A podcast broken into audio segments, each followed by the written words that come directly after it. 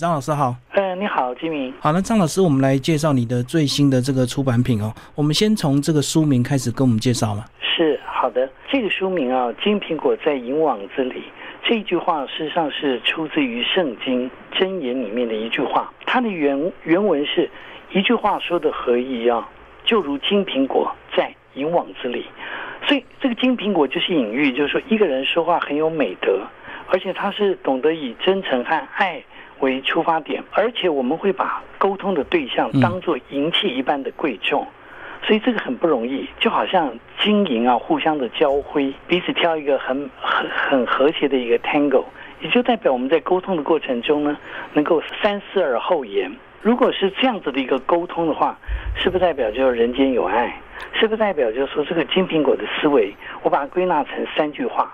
也就是爱心呢，说温暖的话，嗯，用良知说诚实的话，以及呢用谦卑说感恩的话。以上好，那副标呢就有点耸动，叫做 “信任崩解年代”哦。呃，是不是这一两年呢？其实因为随着这个呃网际网络或者是这个呃各国彼此之间的一些经济利益，所以是不是呃人跟人之间或者是国与国之间在信任上都有一些崩解？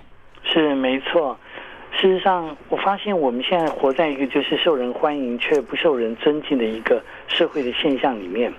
那么呢，因为呃，一方面是因为人呢的专注力非常的薄弱。微软在二零一六年，他做了一个呃实验呢，他说在这个网络时代啊，成年人的平均专注力竟然呢比金鱼缸的金鱼看你还要短。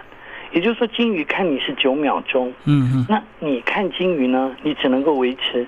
所谓的大概差不多八秒左右，所以呢，既然专注力这么薄弱，它会产生很多的副作用。最大的一个副作用就是人际信任关系的一个崩解。那很多的听众可能会说：“哎，会吗？我的专注力怎么可能会这么薄弱？我在追剧的时候，我在打电动的时候，我不是怎么样，非常的专注吗？可以做好久吗？”嗯。但这个专注力薄弱，他的意思就是说，人们的平均专注力是因为现在因为有太多的媒体是。在 interrupt 在打断我们。比方我们在专心想要做好一件事情的时候，我们常常会被许多的媒体打断，可能是电话，可能是比方说简讯，可能是 line 的叮咚叮咚的声音，也可能是就是说，哎。我们怎么样没有办法心无旁骛？比方说我在跟你讲电话的时候，我可能会想到，哎，是不是有个 FB 我怎么样还没有回，或是哪一个 Line 我已读不回，我必须要怎么样？有很心里有很多的牵挂。那因为变成如此呢，所以变成再加上那个功利主义的导向，所以变成在这个时代的人们都非常非常的寂寞，嗯，然后彼此冷漠，就变成彼此都不愿意，就是没有耐心听别人把话说完。嗯，那纷纷的抢夺这个话语权，那就像刚才主持人金明所讲的，如果说人际信任关系的崩解，就会导致所谓的同理心的丧失。对，所以我们可以看到，现在很多的社会都充满了一种现象，就是说争功诿过啊，批评论断，乃至于那个污言秽语一大堆等等。那从政治的领域、媒体的网络，慢慢影响到我们的教育和职场。所以，我们身为父母的。可能身为主管的都感到很为难，所以是不是也有这样的一个前提？所以说这本书也强调要精准说服，也是因为对方可能没有这么强大的那个耐心。是没有错，因为不信任的年代，它有一个征兆，就是彼此对立而不愿意去理解，彼此抱怨却不懂得感恩，彼此拥有但却不懂得知足，那彼此批评呢，却不愿意反思，而且彼此争功诿过却不愿意反省。所以，就像主持人所讲的，那既然不信任年代征兆有这么多的挑战，所以我们是不是必须要抓准所谓精准说服的三个很重要的原则？嗯，我们帮助读者很快的了解到，就是说，哦，原来啊，真正的问题可能是，呃，心有不得反求诸己。我自己也是，呃，深深的警惕，就是说，说服别人之前呢，先说服自己。嗯嗯，以上对。然后其实这本书的这个范围啊，非常的这个丰富。除了我们口语的表达之外，老师也强调所谓的简暴力，也是一个非常重要的。是我们现在有许多的场合需要简报，比方说我们行销我们自己的产品或服务，比方说，我们行销一个议题、争议的话题，我们要透过简报呢来彼此说服。所以在本书中，我也特别提到的简报有几个很重要的原则哈。第一个，我们就叫做议题制胜，就是议题主题很重要。第二个就是所谓的架构，这个架构就是所谓的单元层次，就是说，就是讲一个话有逻辑。它是经过怎么样有因果关系的铺陈，嗯，第三个就所谓的观点，也就是牛肉在哪里。对，所以简报的三个原则，我们在书中有引导各位去思考议题架构。还有观点，然后这本书呢，读起来很生动。是老师，你也提了很多自己切身的经验，对不对？包括这个疫情前你们出国，然后看到那个领队非常成功，呃，训练有素的，马上进行分组，是不是？跟我们讲一下这个出国的这个经验。是是是，这这个很有意思，就是说我们是去那个挪威旅行，对，看峡湾，就发现到，因为我本身是呃气管顾问的讲师哈。然后教导很多经理人，比方有关于专案管理啊，或领导统御各方面等等的一些呃技巧和知识。那就像主持人所提到的，这个经验呢，事实上啊是。我们去挪威，在挪威的过程中，我就发现这个导游很可爱。嗯，这个导游事实上他也也没有在职场受过任何专案管理的训练，可是却让我深深的感觉到哈，有一句话叫做“世事洞明皆学问”，啊，人情练达即文章。也就是说，我们在社会上，我们碰到很多人，他可能学历并不见得比我们高，可是呢，他的处事的圆融，不要说是圆滑，他之所以圆融，是在于他怎么样？他有经过千重山万重水，或者是他阅人无数，嗯，所以这个领队让我们深深的折服。也就是说，你看他要带，比方说十几个人去挪威，嗯嗯，那在这个过程中，我就发现到他已经把怎么样，无形之中已经把有一些专案管理的一些技巧把它放进去了。嗯，比方说最重要的三个很重要的技巧，就是说规划啊、监控和执行。把人平安的带出去，把人平安的带回来不容易，对不对？是。而且这过程中也发生了很多的一些，比方说点滴的趣闻，或者是惊险的事件等等。那他我就发现到，嗯，就好像专案管理所谈到的，比方说专案管理。有提到，就是我们必须要注意风险、成本，我们必须要注意时间和沟通，然后确保人员的安全、素质的提升、品质的管理。所以我就把这一段的际遇呢写在这个专案管理这一篇。他可能会随时有意外状况，所以他是需要不停的监看，然后再重新修正的。没有错，所以专案原来无处不在，所以我这一篇就叫做《挪威行旅的专案管理》。我们常常出去旅游，现在不能够。现在如果还没有完全解封的时候，我们没有办法出去旅游。可是我们一走出去，我们就发现出走。我们发现出走是为了走出，走出一些人生的困境，或者是思维的困境。这个我们就叫做思维不翻转，结局就翻盘。然后里面还有另外一个例子，是你去呃点餐哦，因为你对本来预期的这个餐厅有非常高的评价，结果你自己也发现，你可能在那个当下也会有一些情绪上来，而且忽略了很多这个餐厅本身它一个层面的一个问题，这样是没有错。就像主持人所提到，我们为什么会写专案管理？为什么会写客户抱怨？为什么会写主管对部署？如果说他哎不许有抱怨，我们怎么样于言辞呢抚平他的情绪？所以就像这一篇我是提到，就是说有没有可能在顾客关系管理的过程中，顾客的抱怨呢是一个商家事实上是最重要的一个来源。嗯，如果我们能够好好的解决这个抱怨的事项，事实上。把这个抱怨呢，就变成一个商机，把客诉就可以变成黄金。那正好是，呃，那个西班牙的餐馆呢，呃，风评的网络风评不错，但是可能呢，在 SOP 的训练流程方面，让客户没有办法，就是说得到满意。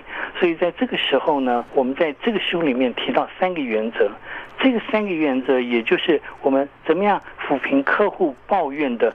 三个很重要的一个原则，说服的原则。比方说，第一个就是互动的公平，让他在解决客诉的过程中呢，我们的卖方他可以在口语、在同理心、在眼神的方面表达温暖，让顾客感觉到在互动的方面它是公平的，是自己感觉到，所以公平是感觉到受尊重。第二方面，我们叫做程序的公平。所以程序公平就是说，好，那我抱怨一件事情，那你怎么样？在在程序的过程中，就是他处理的时间是不是很怎么样？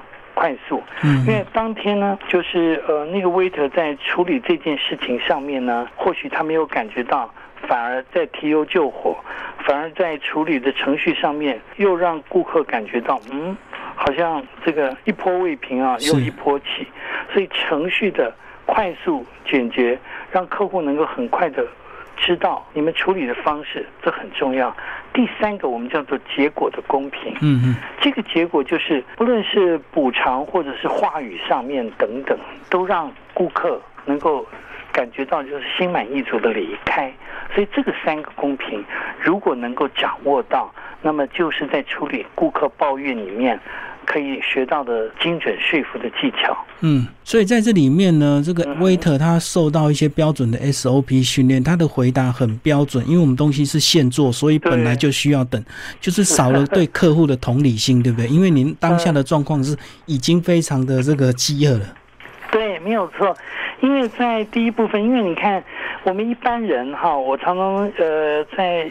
课堂上，我跟学员互动，就说：如果说你在一个中档次以上的餐厅用餐的时候，你前菜吃完，前菜沙拉面包吃完，你可以多久的时间等待呢？主餐呢上来？对，一般人大概差不多是讲二十五分钟到三十就已经极限了嘛。嗯。那么那天大概是差不多等了四十几分钟，所以四十几分钟之后，那那个火气就不断的往上升嘛。但是那个时候我们也没有抱怨，就是也是好言的询问说：“哎，请问一下，这个主菜还要多久？”就说我前菜吃完了，大概等了四十五分钟。就主菜还没上来嘛，嗯嗯嗯，所以当我们问的时候，那个 waiter 因为他 waiter 不是态度不好，而是他在回答的过程中，可能没有注意到顾客的火气已经慢慢上升了。是，说先生，等于说我们的厨师在厨房里面正忙着，我们是现做的，所以您可能还要怎么样？再等个十分钟吧。第二部分，他这样子的一个回答，程序方面的回答的时候，已经没有办法抚平客户的心理。嗯，所以我们有一句话叫做“解决事情之前，哈，必须抚平心情”。对，所以我们希望在这本书里面谈到的精准说服，我们一般只注重事情的解决，可是我们却忽略了心情的抚平，所以我们希望事情和心情都能够被关注到。最后，老师在这本书的后记有提到，你这本书这个书写的过程呢，是从去年大概到今年整个过程，刚好整个跨了整个疫情啊。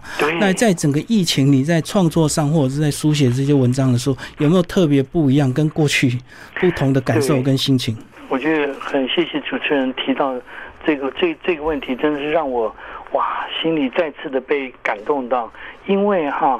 呃，我记得法国的哲学家巴斯卡他有讲过一句话，嗯，他说，在这世界上所有的问题的来源哈，都是来自于一个人没有办法好好待在自己的房间里，嗯嗯，那这句话事实上我的解读隐喻就是说，我们没有办法跟自己好好相处，嗯，就是我们台语有一句话类似这样，乱乱中乱乱中，嗯嗯，就是。